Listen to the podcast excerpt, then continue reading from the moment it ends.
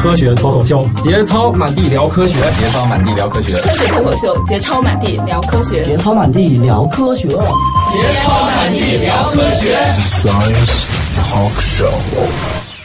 欢迎收听第五十四期科学脱口秀。我们今天的话题是《天地大冲撞》真实版。我是没看过这个电影的佳佳来在天安我也记不清我有没有看过，因为我看电影经常失忆，忘了情节的土豆来自红巴伦。呃，我是挺关心这种天象的史俊，来自果壳阅读。你看看你们那是关心电影干嘛？关心一下天象。 我们今天不是影评会，我们今天讲的不是电影，我们今天讲的是事实。嗯，呃，我是史蒂德，来自果壳。史俊关心天象干嘛？他不就是种地的吗？种地也得关心天象，种植物也得关心天象，好不好？种地还关心吗？风调雨顺，你这植物才能长好，你知道吧？有关心吗？看哪个星星闪。风调雨顺，那必须的呀。农民伯伯最希望什么？风调雨顺。嗯，行吧，你继续。你哎现在都改滴灌了，你赶紧。但是风调雨顺，每年都风调雨顺。那是不可能的，这是不可能的，会遇到各种各样的 灾害。就改滴灌了，你赶紧。比如说什么旱灾是吧？涝灾是啊吧？蝗虫是吧？对。就算没有旱灾、涝灾、蝗虫，指不定来个天 灾。然后就是哎呀，天上掉石头。哎呀，我跟你 说，你们这些都是弱爆了，最终有可能是强拆。地 而已，地能强拆哎啊？你怎么拆啊？针那只能强针，不能强拆。你怎么拆啊？强针地能拆啊？然后你把地里灌上各种各样的水泥地，很正常 啊。就是我们那儿就有啊，地马上都快收获的季节了，不就差这几天也得给它就弄平了。这什么东西？这 肯定要赔的啊，没关系了。一陪大家啊，我们今天说的不是地球上的这种常见灾害哈啊，对，我们说的是二零一二世界末日级别的那种灾害。对，这这个或者能让恐龙们灭绝的事情。对，这个 事情恐龙们灭绝。 对，发生的时候，发生的时候，实际上我们第一时间我们都都躲在山洞里，就 躲在山洞里。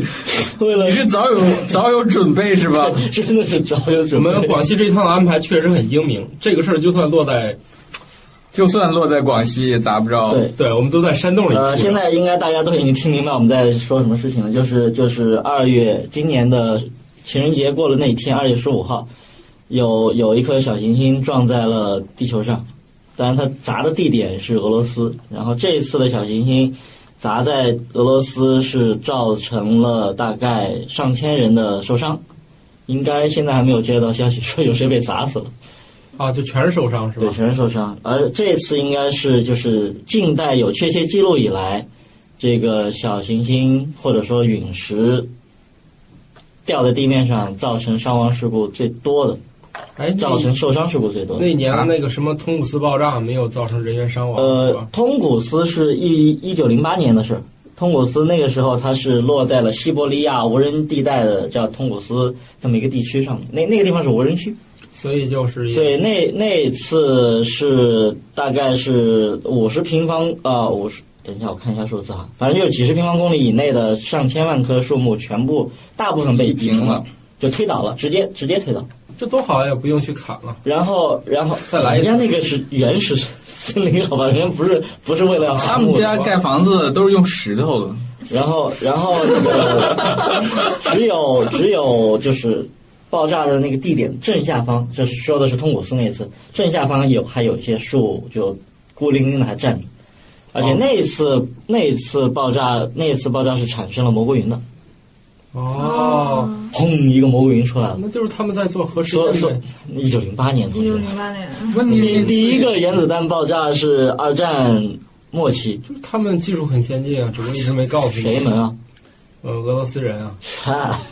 一九零八年那时候还是沙皇，好不好？那时候还 沙皇，好不好？我去，对，那次现在现在还没有告诉他们有这事现在那现在估计说那个通古斯那次可能是一个直径四十几米的、四五十米的这么一个，现在认为是一颗彗星的残片，砸在砸在那个地方。为什么说是彗星的残片呢？是因为呃多少年以后，又过了几十年以后，人们陆陆续续就有科学家跑去考察。你想那个地方人迹罕至，都是过几十年以后才去的，嗯，但不是，但是就呃，基本上就可以大致搞明白，肯定是有个什么东西在空中爆炸，然后冲击波到地面上，然后把东西都推倒了。但是唯一的问题是， 他们没有找到恐，龙他们没有找到陨石，是对这啊，样，没有不是哦没有陨石坑吗？呃，没找到，都蘑就菇他们是云了过了几十年以后去的，过了几十年以后去的，有困就算有坑也会变成湖啊，或者什么都都可能就填掉了，或者是变成湖了。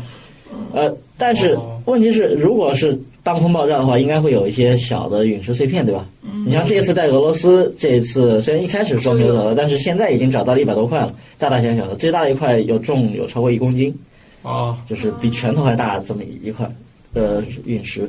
但是比划那一下，我觉得比脸都大了。但是但是在比较好的在中国斯那次就是没有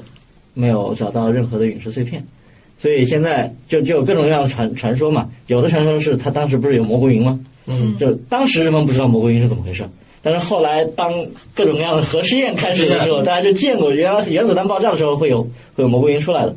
所以再回过头推说是不是什么跟核有关的东西啊？比如说外星人的核动力飞船啊，哎我 去坠毁在这个地方。呃，后来也有也有俄罗斯有那个科幻小说家，就以这个以从这个想法来来写了这样科幻小说。公司应该诞生了好多科科幻小说吧？有一个故事就是说是什么外星人怎么走怎么走，讲了一个爱情故事，但到最后呢，就是反正总之是个悲悲剧了，伤心欲绝。最后最后这飞船也控制不了了，但是最后就发现飞船冲冲着地球去了。但是后来在最后时刻，他发现地球上居然是有文明的。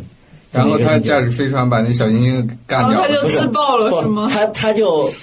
他就最后驾驶飞船就避开了人烟稠密的地方，哦就去到了一个没有什么人烟的地方，在那个上面炸掉了。哇塞，他怎么知道那是无人区呢？觉得很先进他啊！他们很先进嘛，外星人嘛。就是刚到地球就发现哪但儿是哪儿没这有，次在俄罗斯这一回他为呢，啥不就坠到海里呢？俄罗斯这回就他可能是没有，谁知道？人少了哦说，飞不动了那是小说，不是史料啊。 但这次俄然后罗他斯明显这个东西，你想这个这个人很可能是海洋文明来的，嗯，他们要保护海洋，你知对道吧对？对。陆地里面都是，但这一次这一次掉在俄罗斯就没有这么幸运了。这次掉在俄罗斯的是在掉在了一个叫做车里亚宾斯基，亚宾斯克，呃，亚宾斯克，哦啊那是一那个边好多那是词一个著名又的倒下一个坦克司城机，对对，那是那个地一方个著名的坦克城，是苏联的原来是二战时期生产坦克装甲车辆的一个重要的哎基呀，地。我去！嗯肯定外星文明这次觉得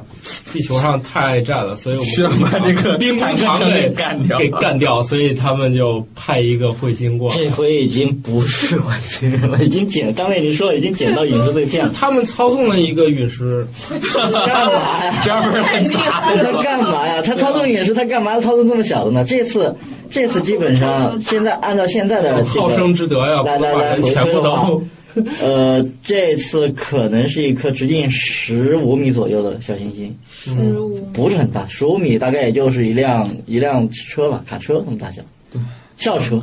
大的公共汽车十五米啊这么大，，一路那种。对，就是带带两节的那种。就是中间带一个折叠的那种，对，对对，它是它是撞入地球地球大气层以后，在距地面大概二三十公里的地方爆，爆了，它发出来的爆炸产生的这个能量大概是四十七万吨 TNT。广岛原子弹的爆炸当量刚才查了一下是二点五万吨，所以这一次实际上炸在呃车里亚宾斯克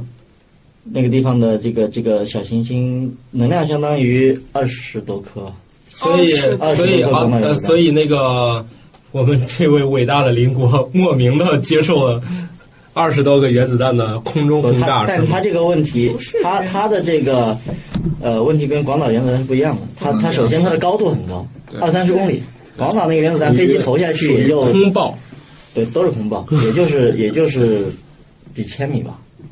呃，对，它那个你不能这样算，因为原子弹爆炸它是有它它的能量释放形态跟这个是不一样的，那个能量释放有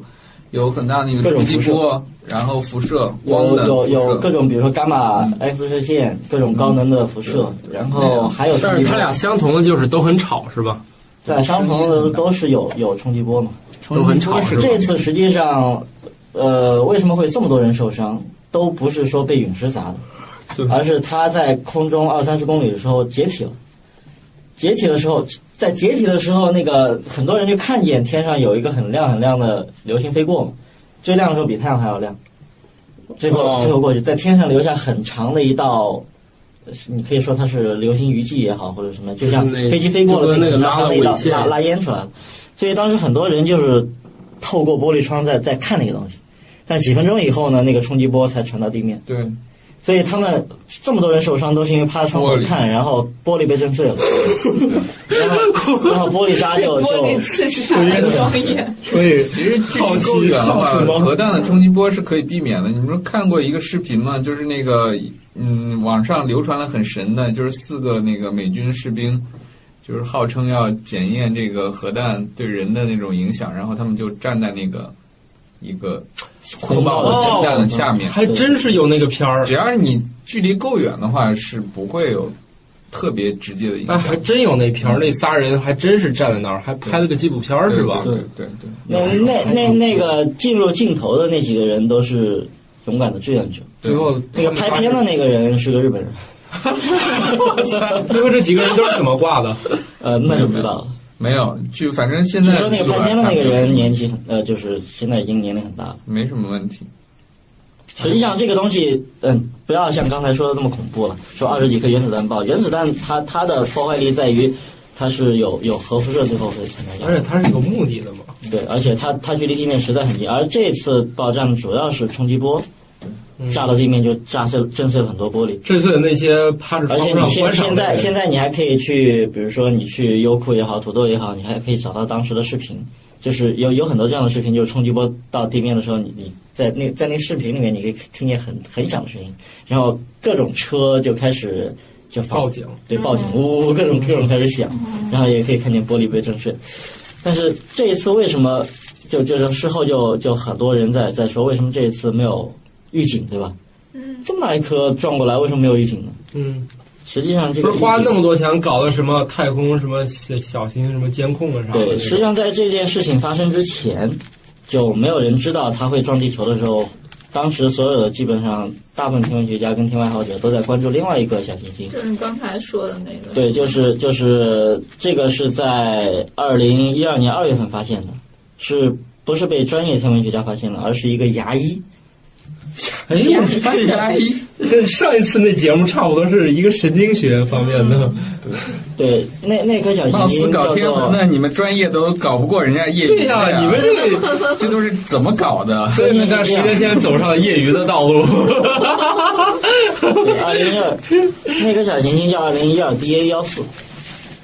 ，DA 幺四它是在二零一二年的二月份发现的，发现之后呢，就开始各种追踪它的，就就回算到它轨了，道了，算它轨道就发现它在二月十五号的时候，也是二月十五号，嗯，跟那个跟撞到地球小行星是一样的，它二月十五号的时候，它会从地面地球表面上方大概两万多公里，二点七万公里的地方飞过去。那个这个距离从呃天文学角度来说已经是非常近了，因为它比我们用来卫星直播的那个卫星通信卫星还要近。通信卫星距离我们应该有三万多公里，而它只在两万多公里的地方过去，就是说它它已经低于我们人造卫星的轨道了。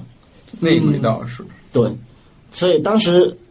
很多的科学家，包括天文学家，包括天文爱好者，都在关注这一颗，但是就没有想到另外一颗就就正就砸就上了，漏对那个，漏网之鱼。为什么说为什么说呃俄罗斯这一颗是没有事先被发现的？因为它是从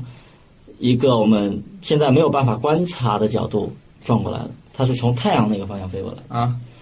你知道太阳那个方向还有盲区是吗？太阳是白天嘛，你只要出太阳就是白天，你白天肯定是没有办法观察呃观观测哦的。这是晚上他也看不见吗？它是从太阳方向过来的，嗯，只能对它着方太向阳才能永远看是见。一个方向嘛？你这地球还不是也自己还转呢？它从太阳方向过来的，哦它始终跟太阳在一块儿，是地球上有屁用啊？明白明白，这样谁也看不见是吧？对啊，就哦哎，只要你你那个，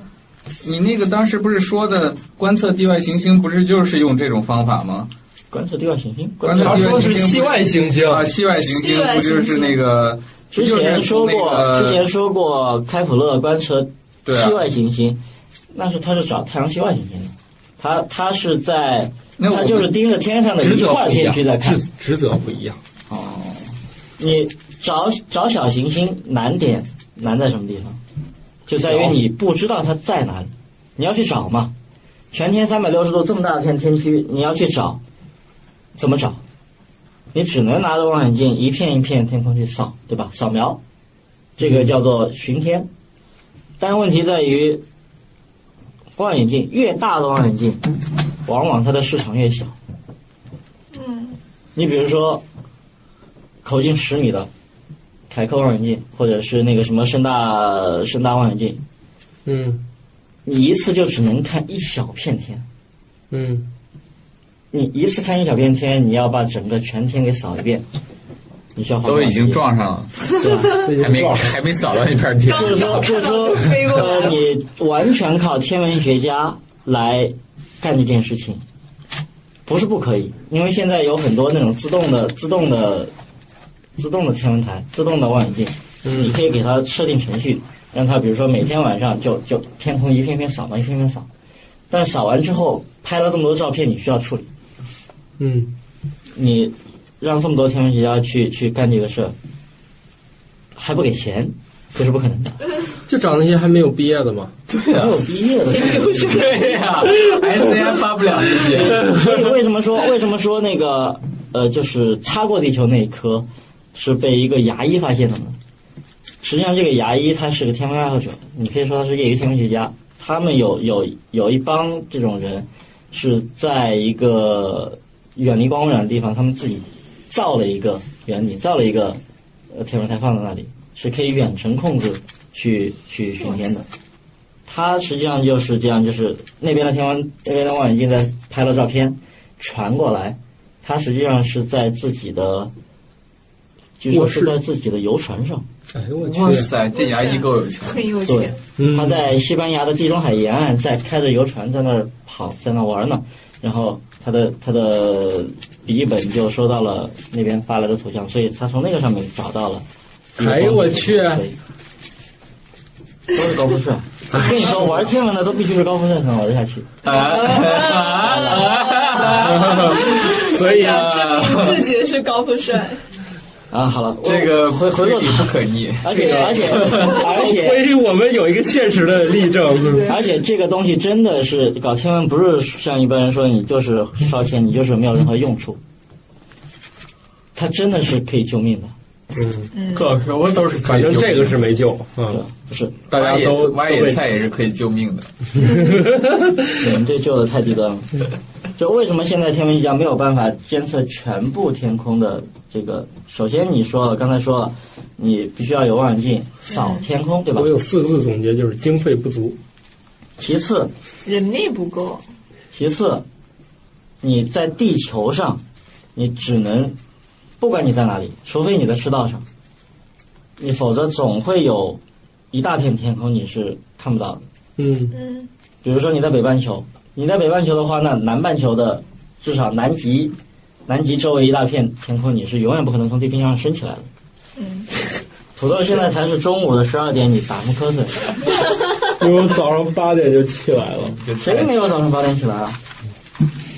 世军，我也起来了，所以，所以要想监控整个天空，南半球必须得有望远镜，南半球必须得有人。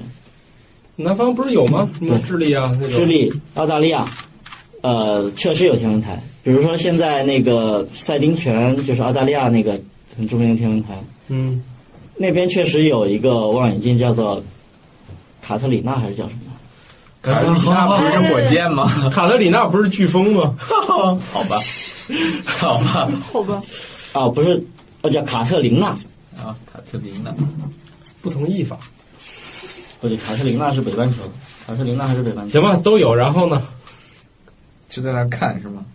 南半球这个，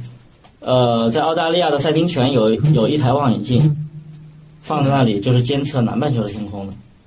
但是现在因为二零一二年的时候，因为经费的问题，现在他们都只有一个天文学家负责那台望远镜。雇点临时工吧，那个天文学家， 那个天文学家其实还挺有名的，那个天文学家叫做叫做麦克诺特，所以在去年去年九月份，当这个天文学家，因为天文学家他有各种各样的学术会议要参加嘛，嗯他去英国，英国在北半球，他去英国参加学术会议、学术交流的时候，三个月，这三个月的时候，南半球那边就没有人坚守，哦，整个南半球那那一大片天空就是没有人，处于无人看管的地步。每天只产生数据，没有人看。对，所以所以你你想指望天文学家把所有这种可能会对地球造成威胁的这种叫做星地天体也好，或者是有威胁的天潜在潜在威胁天体也好，找出来，这个是不太可能的。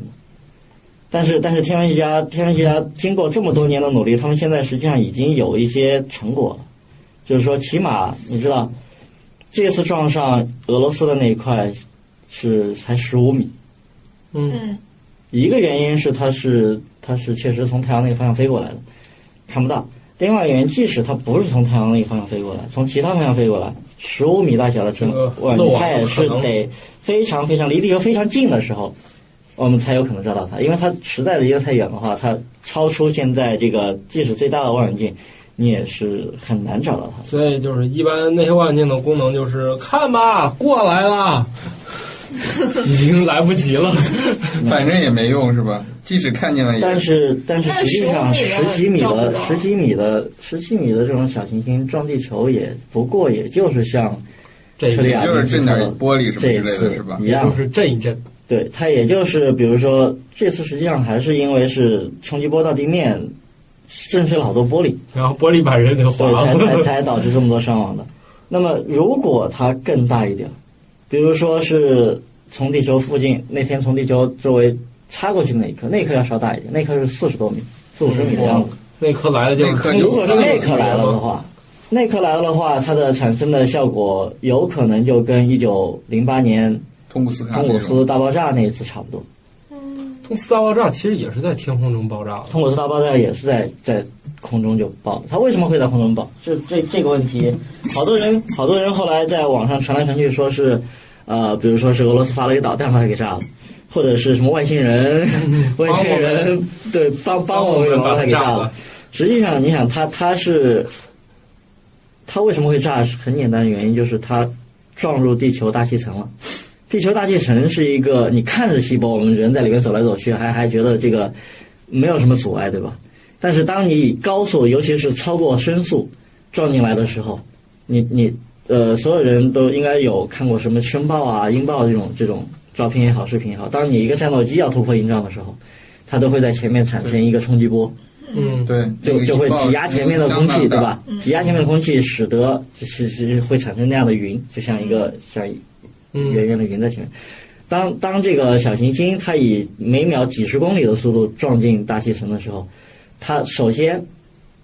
它会把所有前面的空气，它它途经的所有的空气都给挤在压前缩面嘛，嗯压缩在前面。压缩你知道，除了有冲击波以外，压缩会产生一个什么？就是加热。嗯，学过理想气体方程，就是中学物理的时候，你知道嗯压缩它会加热，它首先就会加热前面的空气，前面空气受到这个压缩以后，它可以温度可以升高到，像这一次它的温度就上升高到上千度是没有问题的，嗯几千度，所以你当一个石头的石头小行星嘛，这次现在已经确定它是一颗陨石了，陨石的话就是它是实质的，嗯，你给加热到几千公里的时候，它它再不碎，它怎么着啊？嗯，就逆天了是吧？对你就热仿也给佛它一热部碎电影演了十五分钟还不跳舞一样。对，所以所以所以它它在空中解体这个是， 所以所以小行星呃小行星也好呃火流星也好，它在空中解体这是很正常的事情。实际上我们这种这种规模的很少看见，但是火流星还是经常看见的。就是晚上我们去玩儿，晚上不都就看见对过吗？火流星有时候还会在在天空中划过的时候，还会突然闪一下闪一下。它为什么闪一下呢？就是它自己也在解体了，但是它那个规模比较小了。落下来都成渣渣了。对，但是如果是四五十米这样的小行星撞过来呢，那就是它当时是移平了两千平方公里的八千万棵树。为什么它移平了八千万棵树呢？是因为当地没有建筑，没有人。就那个地方只有如果树如果四五十米量级的小行星砸在，比方说砸在任何一个城市，那这个城市肯定是挂掉的。嗯因为城市里面基本上大部分建筑会被震塌或者是震倒，震塌它它主要还是冲击波嗯，它这个主要还是冲击波。那么不会着火什么之类的，是吗？它比地震还厉害吗？着火不太可能。嗯有还是有可能的呀。你要把它震塌以后，天然气管道泄对漏对，的如话，如如果是另外的，比如说就是是它因本为身陨石会引起大火吗？呃，实际上它这个陨石掉在地上就这都砸一坑嘛。要正正好砸在那个森林里面什么之类的。但这些这些都是这些说的都是只是陨石中的小行星中的一类了，就是它们本身可能是石质的，或者是冰块，或者是本身结构就比较松散，所以它在大气层里边就给就就解就体了解体了。那么如果是一块铁陨石，它它在大气层里面没有解体的话，那它直接会砸向地面。那这种情况下，就是会砸出一个大坑来。奉送蘑菇与如地如主，果如果是在地面上、陆地上的话，它会砸出一大坑，然后可能会导致地震。嗯地震哦，因为你想，呃，朝鲜在过年的时候，他们试爆了一颗地下核试验嘛，就现在还不知道它到底当量是多少，但是那一次当时地震台网测的时候是是四级还是五七级？点八级，对那么如果现在只是是五级，然后后来修正以后是对四点八级， 但如果你想小行星撞地球，它主要能量是动能嘛，就是嗯它首先它有这么多质量，然后它速度那么快，有那么多动能，如果在空中没有被释放出来，而是直接而是最后砸在地面上的话，它它砸在地面上这个能量也是相当大的，它这个起码会产生一次比较大的地震，肯定会比朝鲜那次地震要大得多，就是比四点五级、比四四五级的地震再大得多，那那就是大地震。六七级、七八级的地震就是非常大的地震。那么这个地震也会震垮很多嗯房子。那么它它会不会如果砸在水里的话，就只是说四五很十就小是海啸砸在水里的话，它可能会产生海啸，但是这个海啸应该呃不至于太大。看它落在哪一片儿了。它要是离岸边儿比较近，就比较惨。但是四五十米这个小行星还是在在在天文学上来讲是非常小的。就是说，现在现在实际上，呃，天文学家着重关注的是那种真的能够构成潜在威胁的小行星。一般说认为它的直径大于一百四十米，当年那个就是大于一百四十米的小行星，呃，撞击地球的话，它就不是说只是摧毁一座城市或者摧毁一个城市那么大小的地方，它是整片地区。比如说，你如果撞在英国的话，那可能可能英伦三岛里边，随便你撞哪个岛，那一片那个那个岛估计就有，嗯没有啊，不是说没有了，就起码是没有人烟了。大灾了。嗯，这这种小行星现在呃，目前发现的这种小行星，呃，已经发现一千一千三百多颗，就是直径直径大于这三百多，我靠！就是直径大于一百四十米， 然后有我们中有招机几率还会挺大，有机会会会从地球轨道周围擦过去的，这个是已经发现是一千三百多颗，呃，但是现在就以现在天文学家的估计来说，没有发现的，我们现在还没发现的会有多少？会有大概有三万颗。那它凭什么估出来的？就是根据这个小行星从大到小，它会有一个有一个分布，你知道吗？而这根些据嗯小这个行分布星，的概率，而这些小行星一千多颗都是从哪儿来的？现在它们在哪里？这一千多颗在太阳系里绕着太阳转，就是还是那它们从哪来的？它们，你知道太阳系怎么形成的？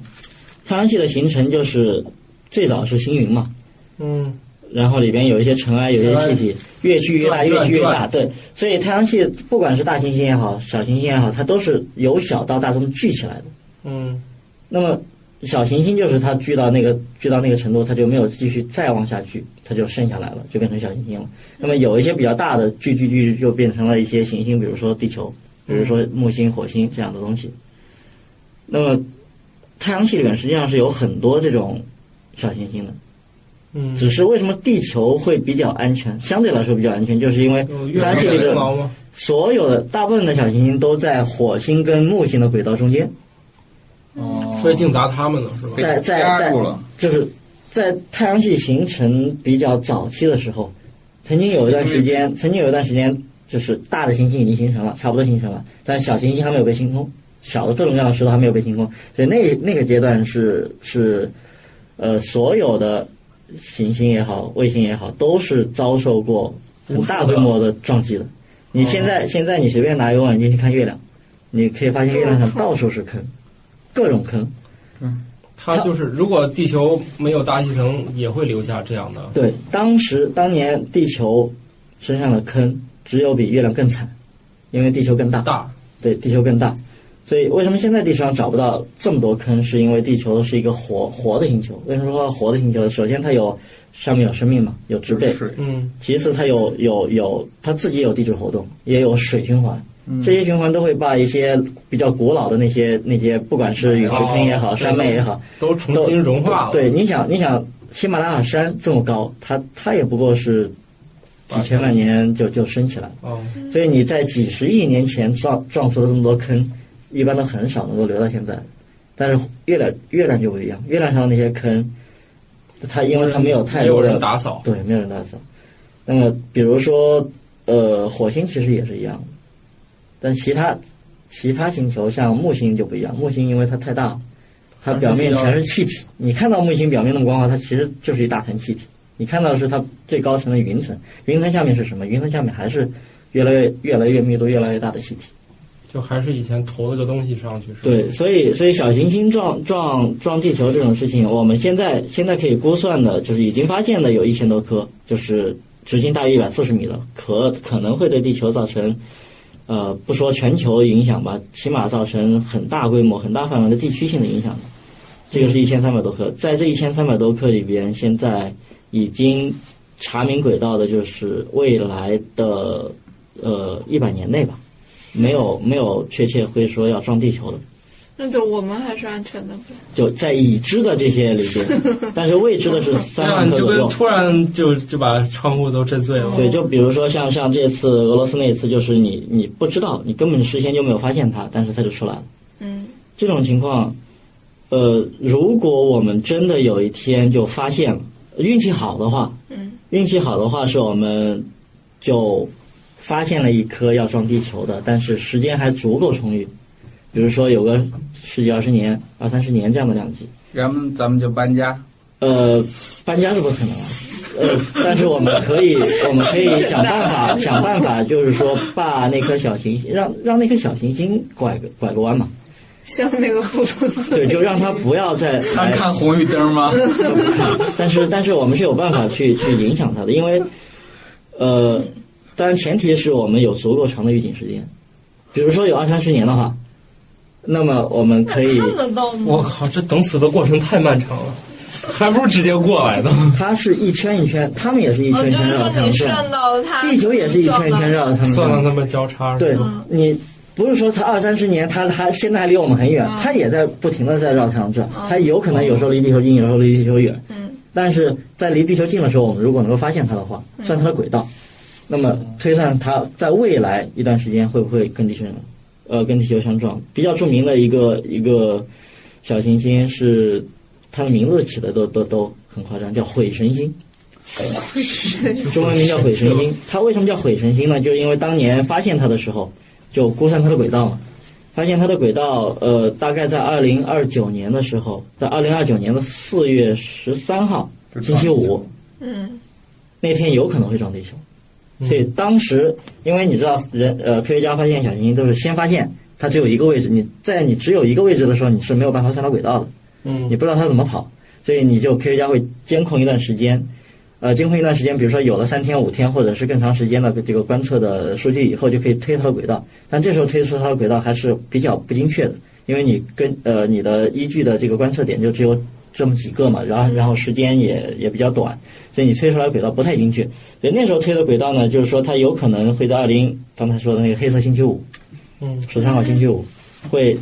撞地球，有可能会撞地球。当时一度这个可能性最高曾经达到过大概二十分之一还是三十分之一。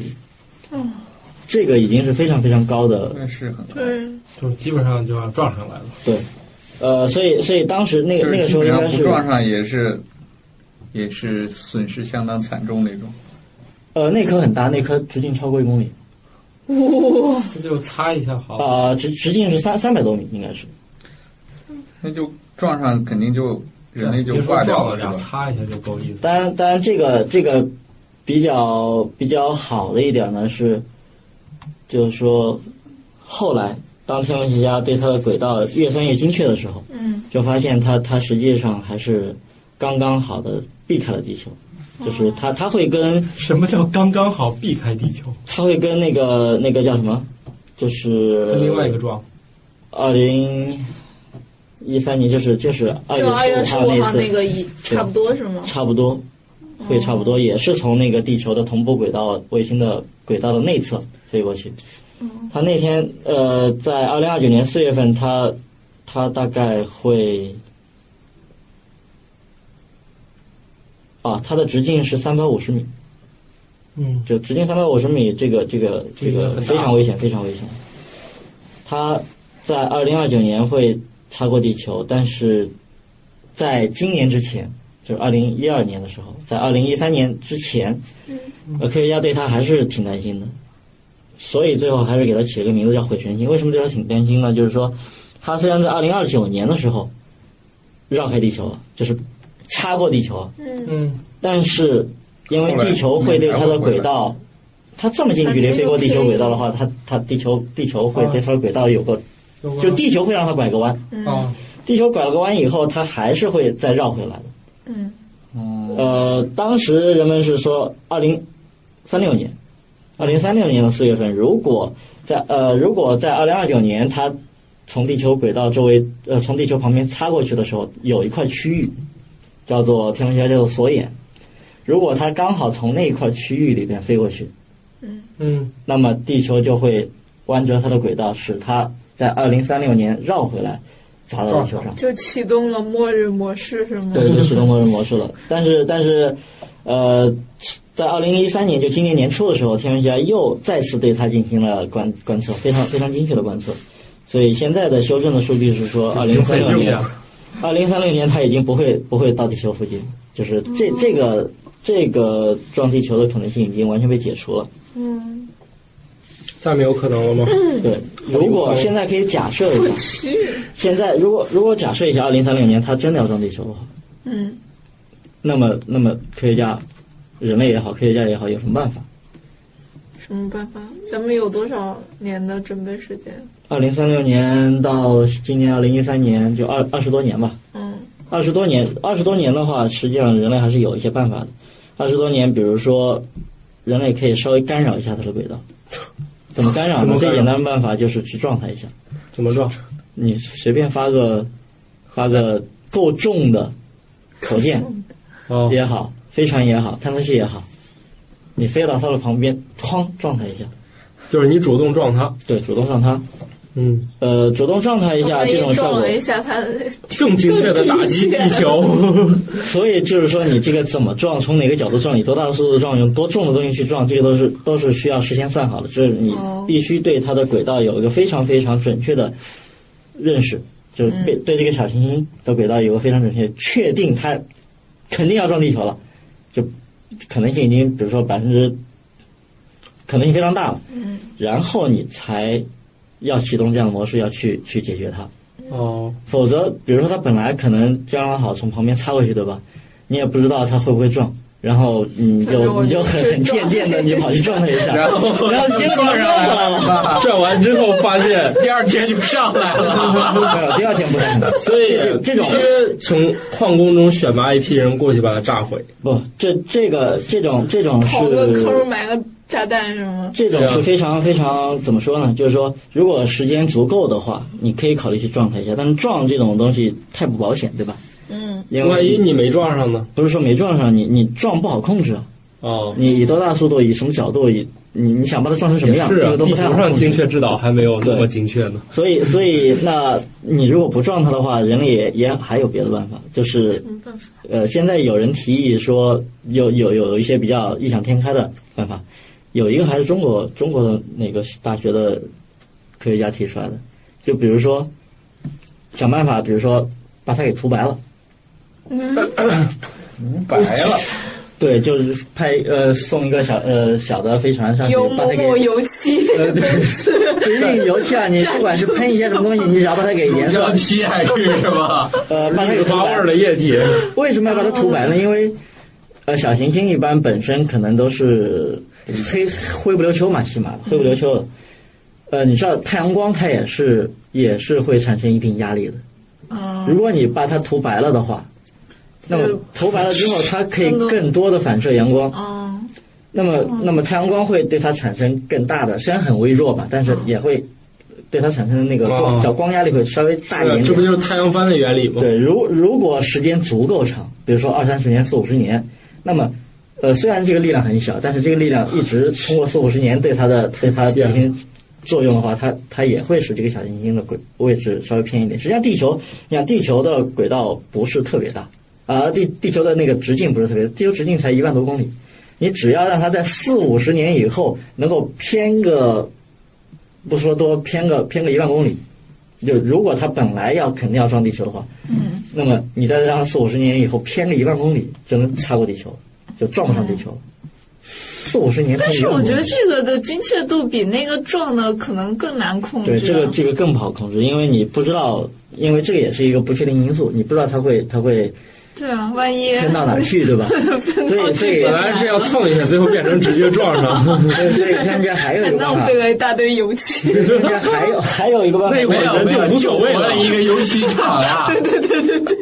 要不了多少游戏。 创造创造就就你业想机会了，你想直径直径一一百五十米，直径几百米的小行星，你把它全漆白了，哦，差不才多啊，才用多少跟游你戏？们楼里 气垫差不多啊。对哎啊，没有一个季度的销售量就一十公里没。事，这一个游戏场够 了，够了一个游戏场足够了，我是说而且够质质量够了，但是你不可能说你救活一个 全部，也就是他们比如说一一次出货的量。但是你可以带动研究机构啊，因为尤其害怕，因为我照时间长以后就不那么白了。咱们不懂的好吧这事儿。嗯还还有还有，那你刚才也说这个东西也是不太精确，你不知道它往哪边偏。对啊，还有一些比较精确的方法，就是说，呃，就派一艘比较重的飞船停在它的旁边。把它吸你引这住你这 是吗？个，嗯对你停在它旁边的话，呃万有引力嘛，万有引力，它这个飞船跟这个小行星之间会有相互的作用力，有引力。等一下，你送上去那么重的东西得费多少钱？那不管了，你真的要撞地球，你费多少钱就得送，好吧，对吧？呃，那么你就停在旁边反而死，不等于是用这个引力真，用这个引力去牵引它，一点一点把它给拖走。拖开，这个叫做引力，这个叫做引力拖拉机， 呃，这个天文学呃不是天文 学，这个这是拖拉机就是呃劲儿足，对，当然还有一些，还有一些更加异想天开的，就是就是派一种特殊的机器到那个小行星上去，干嘛呢？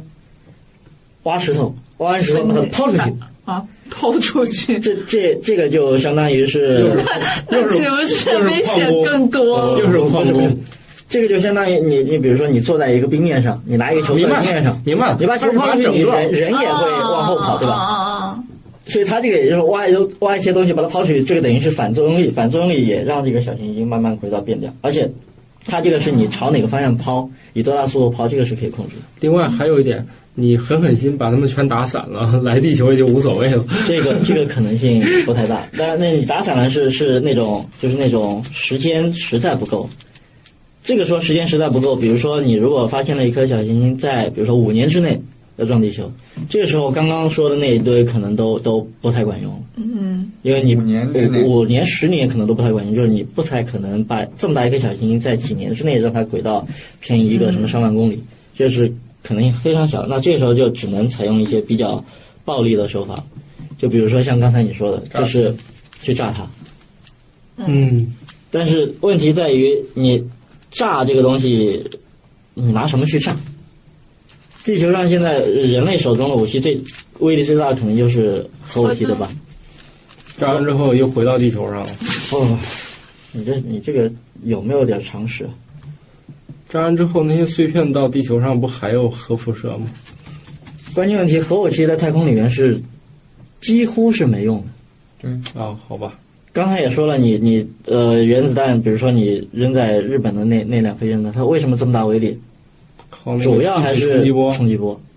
你在太空里面没有空气，你是没有冲击波的。在太空里面，你炸一个核弹，就是你相当于扔了一个闪光弹，啊，扔了一个闪光就是亮一弹，下对，它就是亮一下，可能会有一些什么伽马射线啊、X 射线这些射线，在短时间内爆呃闪你一下，但是之后它它是威力很小的。所以你如果真的想用核原子弹也好，核弹也好，你去把一颗小行星给炸掉的话，你真的就只能像那个叫什么《天地大冲撞》那个电影里说的一样，你得不能在它表面炸，打个孔，你得钻钻到它的里边去，就是地下核爆吗？你就钻到小行星里边，在内部炸。在内部炸的话，这这会遇到很多不确定因素，比如说你不知道这个小行星是什么材质的。刚才说了，它有可铁能，的，它有可能是铁的，铁铁面合镍的，金对，的铁，镍合金的。我去，你这种情况下，你就基本上你想钻洞都很难，你想炸它也很难。于是上去看一下，就说我们可以回家 了。 如果如果回家等死吧这种这种是比较惨的情况。那么，呃，如果是比如说是实质的，或者是更加松散一些的嗯那些材质，那那就有办法。就比如说，你可以先先派一个飞船去撞它一下，在上面砸一坑出来，那么、嗯然后再再比如说你发一个导弹也好，发一个这种这种核弹头也好，从那个撞出来的坑里面砸进去，砸到里边去炸。这个这个炸实际上有有一个像你刚才说的，那炸完之后那些碎片不还是在朝地球来吗？嗯，这个问题就是说，你炸完之后，它那些碎片，它比如说它会有一个初始的速度向外扩散，你因为炸开了嘛，嗯有一个初始速度向外扩散。那么给给它足够的时间的话，它可能会最后扩散开来以后，就是扩散大小就会比地球还要大，嗯就等于本来是一块要砸地球的，嗯那么现在扩散了以后呢，就只有对只有少量的碎片会砸到地球，那大部分碎片都会从地球旁边飞过去。当然，这个是时间足够的情况下。那么如果时间没有那么多，它砸碎了之后还是会撞地球，呃，那这种情况就就比较惨了。就比如说，它本来可能本来几百由一个米，地方默默承对，受本了，来变本成来很几多百米地方。的几百一百一百多米的小行星，可能本来只是一个地方砸 的，但是但是你现在现在就是你你都不知道它它会砸在哪块，对砸吧？谁是吧？那那可能就会有很多城市会这样。当然，当然这种这种可能性不是说呃没有啊，就是你你知道六千五百万年前那个恐龙，嗯现在虽然还不百分百确定它是就是这么完蛋的，但是现在已经起码找到很多证据说它是一颗大概直径十公里左右的十公里，十公里，其实并不是特别大，不是还说都找到那坑了吗？对，直径十公里的一颗小行星撞到地球，撞在尤卡坦半岛，中美洲，就是墨西哥南边。现在已经找到那个坑了，但是现在现在就是他们古生物学家哦，恩特不在，他们古生物学家就会就会讨论一些问题，说到底是不是那个他他他们肯定说是你肯定砸了，肯定砸一坑嘛，对吧？那么大坑，但但是是不是就是它导致恐龙灭亡呢？就有有争议，因为那个坑砸下来的时间跟现在化石层里面找到恐龙的年代还是有一些，大概有个几百万或者几十万年的差距我。去，这个时间还挺长了。对，所以所以有可能说是当时本来地球的环境就挺恶劣的了，但是砸下来这一下呢，就导致环境更加恶劣。就是压死骆驼的对，所最后以一所以根稻草。最后最后才才导致恐龙苟苟延残喘，后来又活了大概十几万年、几十万年这样，最后才灭绝了。这这还可以 吧？还行吧？当然，当然你也知道，那个六千五百万年前的，六千五百万年前你，你确定它的年代，你现在也也很难说它误差有多大，哦，对吧？是啊，它它误差说不定就有几一十万误年差个几十万年，对说不定也正所以常。现在不管，但但是如果如果真的有一颗，呃，比如说十十几公里量级要在一年内嗯要撞地球，嗯那我们人类真的没有任何，基本上没有什么好的生还的可能，嗯，只那那个时候就就只可能说是，比如说搬家全球肯那时候肯定得全球合力，你你有什么办法？不管是人核弹也好，你砸什么哎呀，那些日子各主种要东西都往上扔，对吧？那些日子主要是开会，就各种东西，呃，这种可能性你不是是说说你现在啊这种那主要是开会。这种可能性为什么说不是说没有呢？就是有一个很典型的例子，就就就这两天又传出一个消息，嗯就是说，在今年年初，二零一三年年初，呃一月份的时候，发现了一颗彗星，啊，那个彗星谁发现呢？就是刚才说的，牙就是医亚裔还不是牙医， 神经就是刚才说的那个南半球澳大利亚那个天文哦台，最后就把这经费削减、削减、削减、削减，只剩一台湾啊一一个人。一个人还出对，差就仨只月是，一个一对一个人，他还出差了仨月，就是那个人发现的，那个人在澳大利亚那个地方发现的，就是用那台只削减到只剩一 一台万斤，就是那个人发现的，发现了一颗彗星，那颗彗星现在离地球还特别特别远，呃呃，估计是首头一次，那彗星从哪来的？彗星跟小行星不一样。小行星它它就是在太阳系里边就是绕圈圈嘛啊就是啊，那彗星有可能是从太阳系很远很远的外围，哦呃，天文学家叫做奥尔特云啊，或者是什么那那些地方大老远来的，所以它只有在闯到，比如说闯到木星或者是天王星、海王星轨道附近的时候，嗯现在我们才能够看见它，才足够亮。就是在今年年初的时候就发现了这么一颗彗星，现在叫做二零一三 A 一。那颗彗星，天文学家对它的轨道进行了大概的估算以后，发现呢，呃，它可能会在二零一四年，二零一四年的十月份，就明年的十月份，有可能会啊撞不是撞地球， 有可能会撞火星。那颗彗星的，因为它是头一哦火次，星人惨啊了， 对头一次进入，可能是头一次进入太阳系的内部，嗯可能是头一次进入太阳系的内部。那么它的直径现在估算可能是十几公里的量级，哇，没有十几公里也有几公里。所以我们到时候可以看看末日景象是吗？对，但是但是就是说，它在明年的明年的二零一四年的十月份，现在还不确定它会不会撞火星。现在因为因为彗星是一个非常非常特殊的天体，它它会往外喷气，你知道，它在离嗯太阳很远的时候，它被冻住了。那么它就是跟小行星一样，它就是该怎么跑怎么跑，对吧？但当它越来越靠近太阳的时候，它它表面会有很多挥发性的东西，气体在喷，所以它呃，不管是气体也会好，变各种尘埃也好，它会往外喷，所以你不知道它往哪个方向喷的会多一点，所以它的轨道轨道有可能会受到它喷气体的这个影响，它还会变化。那它可能会变到对，现在现在会变道就就起码按照现在的轨道来来推算的话，它会它会从火星呃附近大概几万公里的附近插过去，但是几万公里呃很近，而且刚才说了，它它轨道可能会变，所以它现在天文学家就是预测它撞火星的概率可能是十万分之一。十万分之一，十万分之一这个，呃但是还存在变数。但即使即使这个东西它没有撞到火星，嗯，也很惨。为什么说很惨呢？因为彗星，刚才说了，彗星它会向外喷出各种杂碎，对吧？气体也好，尘埃也好。呃呃，你现在呃，我们看到的那个彗星都是有一个彗星会头，会会头就是一团，然后后面拖一个尾巴。嗯，即使不算它的尾巴，它那个会头的可能的大小可能都有十万公里的量级。嗯，就刚才说的，它可能会从火星旁边几万公里超过去，所以，呃，所以到时候它周围的那些气体也好，周围的尘埃也好，或者是小碎石头也好，肯定会有一部分砸在火星上。嗯，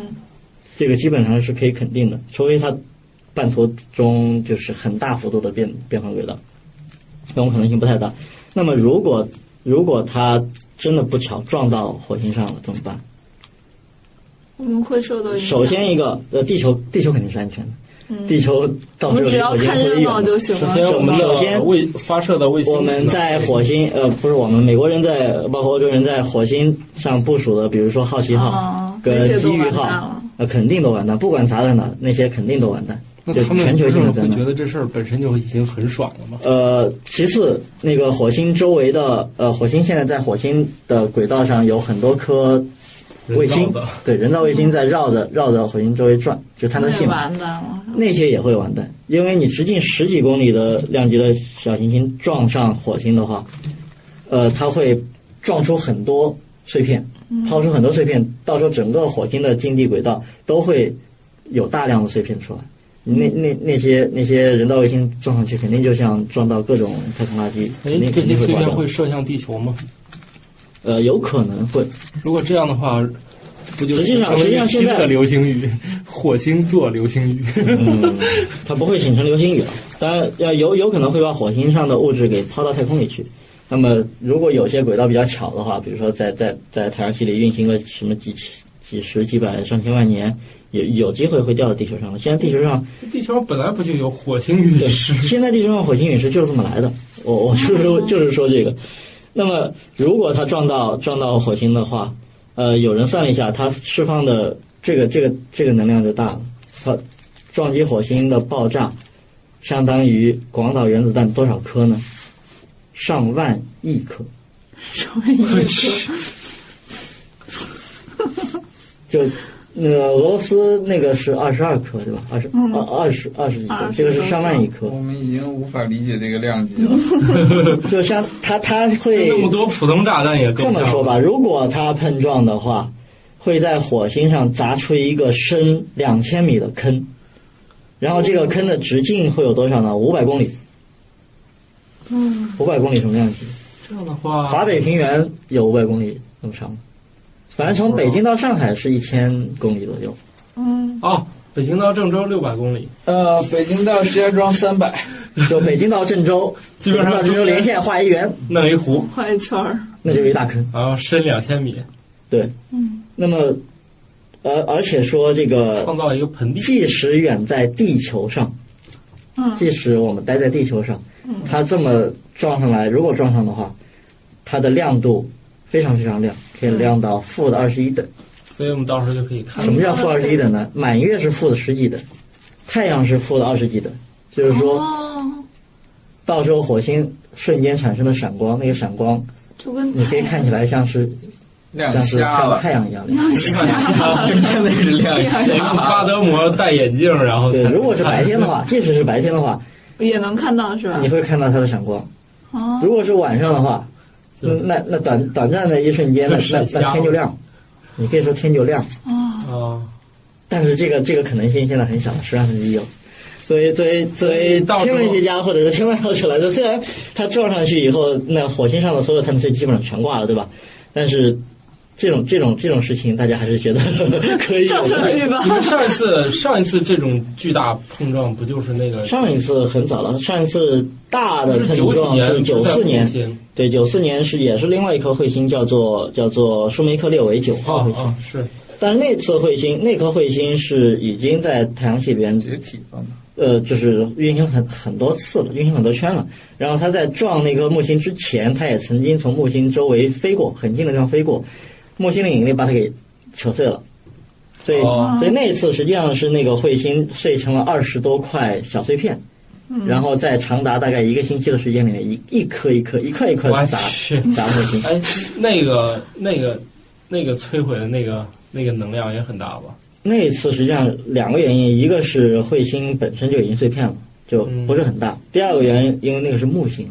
木星它不像火星一样是有是有陆地的，木星就是一团大嗯气呃气体就是一，你可以把它想象成就是有很深很深、无穷无尽的大气层，所以所以那些彗星砸在那个大气层里面，最后最后的结局也就是像俄罗斯那一颗一样，像俄它在罗斯空一样在空中空在空中有就解体就爆炸了。嗯啊，所以所以那次，而且那次是砸在火呃那个木星的背向地球的那一面，哦所以地球上直接是看不到那个闪光的。但是地球上有天文学家就是通过木星，它有几个卫星嘛，啊嗯有几个木木星有几个卫星，然后通过卫星的亮度，因为因为卫星是可以看见那个光，所以那个光打在卫星上，然后再反射回来，呃是看到那个火球的。呃，那火球非常亮，然后在木星上砸出了很多个大的黑斑，就不叫坑了，因为木星全是气体嘛，砸出好多个大的黑斑，那个黑斑里面可以放好几个地球，没有问题。好吧，这也是因为它的它的木星实在太大了，木星本身实在太大，所以它上面擦出来的斑也很大。所以呃，如果所以这个这个这件事情实际上是给给我们报了一个警啊，就是说，同样是一个十几公里量级的彗星，现在从从人类发现它到要撞到火星，虽然现在还不一定撞，到要撞到火星也就是一年多的时间。那如果这颗彗星冲着地球来呢？也就一年多时嗯间。对，如果是所彗以星，它冲着地球来，一年多的时间，所以那基综本上上就没有综上任何的，拯救地球还是要靠电影导演是吧？不不是靠电影牙导演。医，牙医就现在，现在人类对于从天而降的这种东西，实在是没有特别好的、特别有效的方法。如果真的，比如说，如果真的像这颗彗星是冲着地球来，而且必定要撞上来的话，那那大家就只能洗洗睡了。所以当应当然该还有一些小的，比如说是哦，就像我们现在天文学家巡天发现了那些近地小行星，如果能够找到一颗，它它比如说有足够的预警时间，那人类说不定还有有一些措施可以救。没事，到时候所有的会议室都满了，都在讨论这件事儿。对，那么那么，所以所以当初在那个话题往前跳几期，就是在二零一二年年底的时候，我们讲讲世界末日的时候，嗯，我们的说法是很科 学的，我们的说法并没有主说要还是2012世界末日一定不会来，对吧？主要我们还只是是要说可离能开性这会儿非常是吧小，呃，主要还是离开地球吧。离开地球。所以，所以周星驰的电影《离开地球吧》，地球太危险了。这不是是说去火星吧，地球太危险。回火星吧，地球对真的是啊这样现在是火星太危险了，那来我地觉球得吧快来地球吧。 好吧，所以所以大家大家大家呃对于这件事儿来说吧，大家该上网上网，该洗洗睡啊，都正常生需要活。需要强调一点，就是这种这种可能性还是非常低的。你想，你想直径十公里量级的，呃，撞地球上次是六千五百万年前，嗯就是它的可能性怎么都得几千万年才一遇吧，嗯还几千万年还不不一定能够遇得到。那么再小一点的，像车里亚呃车里亚宾斯克这这种这种量级的，应该是几十几年十年就会有一次对，是吧？甚至几年就会有一次，但是。嗯但是这次这次为什么引起轰动，是因为它正好撞在有人的地方，而地球表面上无人区是占了绝大多数。嗯你刨开海洋就不说了，海洋本身就比陆地面积更大，那么仅在陆地上算，那么无人区还是占了大多数。比如说原始森嗯林、西伯利亚，还有什么沙漠，像非洲那么大片的地方，呃，你哪怕像中国来说，中国更。也只有东部是人口密集地的，像西部，像什么新嗯疆西部、嗯西藏，大片地方都是人口非常稀薄的，所以，所以这样的事情，呃，在地球上其实是挺常见，对，，挺常见的，但是只不过我们我们呃能够被报道出来，而且造成大伤亡的就不是很，还是挺罕见的。所以即使这样的情况挺常见，大家也不用担心，因为现在，呃呃，曾经有人算过，就是你一辈子你最后会被被陨石，因为从太阳降被陨石砸死的概率低到什么程度呢？低到低到你一辈子天天坐飞机，然后嗯遇遇遇遇到空难的这个概率，就是你一辈子一直在飞机上坐的，最后遇到空难死掉，这个概率都比你一辈子会被陨石砸到的概率要要要要大。所以呃，这个是有一个叫做小龙哈勃的。小龙哈勃就是一个现在是在加拿大那边学，也是学什么流星啊、学小行星这种东西。他说他他曾经去听过一个听过一个就是也是专门讲这个小行星的这么一个人，嗯呃，一个科学家，这个科学家在演讲里边就讲到这个小行星撞地球被被陨石砸死这个概率低低到什么程度呢？呃，就是说他他为了宣传这个事情，呃，到处飞飞来飞去做报告嘛，嗯承担的风险都比都比呃啊会被小行星砸砸死的死的这个风险要大很多，就他宁愿冒着更大的风险来宣传这件事情。所以就是，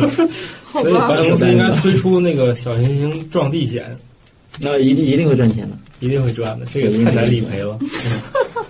而且赔也不过就为什赔几么个他玻们璃还吧没有开发这个险种啊？这太不可思议了。呃，这种应该就叫做这个意外，不对，现在好像一般的意外险有算天灾吗？这属于末日这，是啊，你你看，你趴窗户不突算然吧玻璃碎了砸你脸上，当然算意外了。不是不是，我是说这种这种有些险不是说遇到天灾，有或者是些险是呃说非非人力非人力对的，对它就它对就对它就对不算非了。人力因素的时候是不算的，不可抗拒理赔力，的。这属于对对，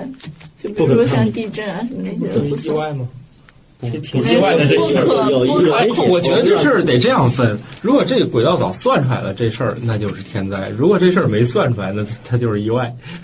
就是没发现嘛，突然来了，当然是意外了。天上掉一块石头砸着了，就是意外。 好吧，我们这一期差不多了。好吧。所以啊，大家那就这大样家还是祈祷一下，不要有大个头的彗星或者小行星来撞地球吧。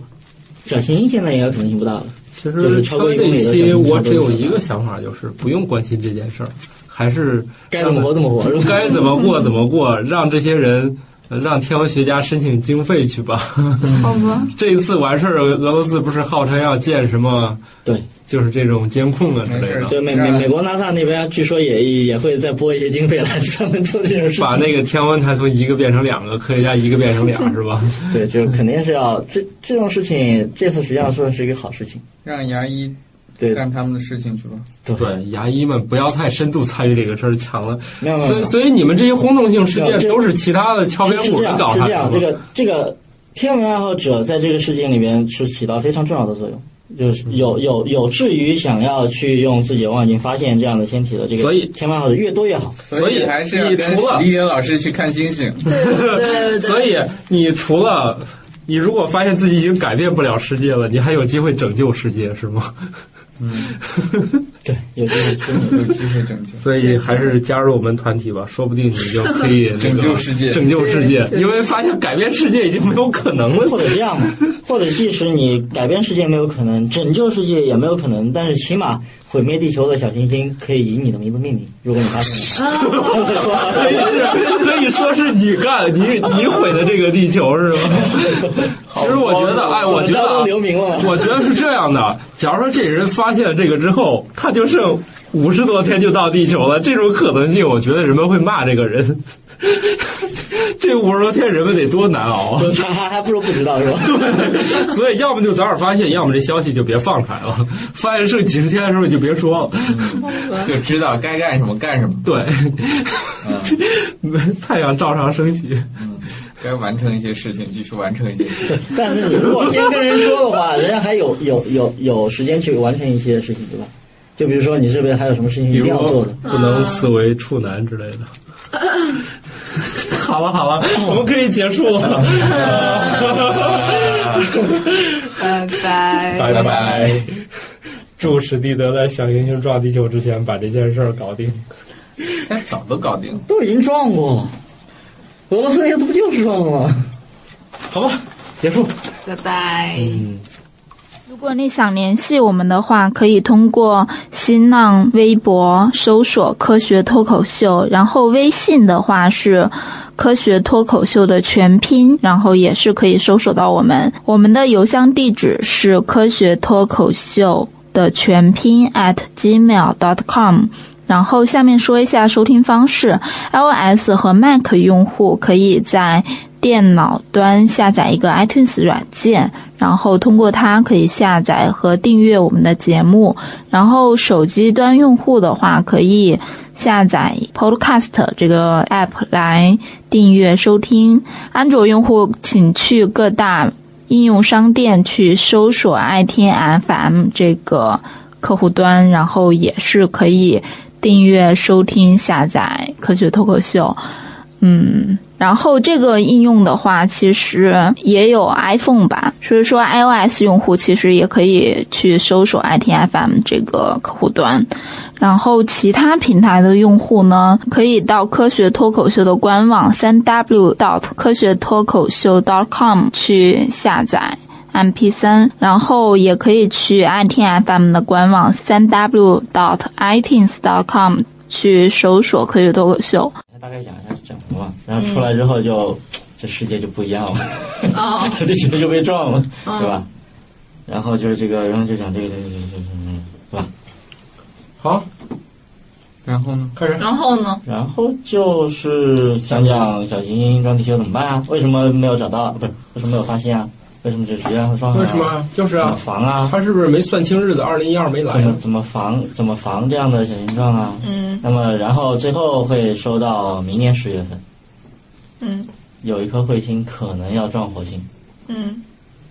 那个彗星它就是大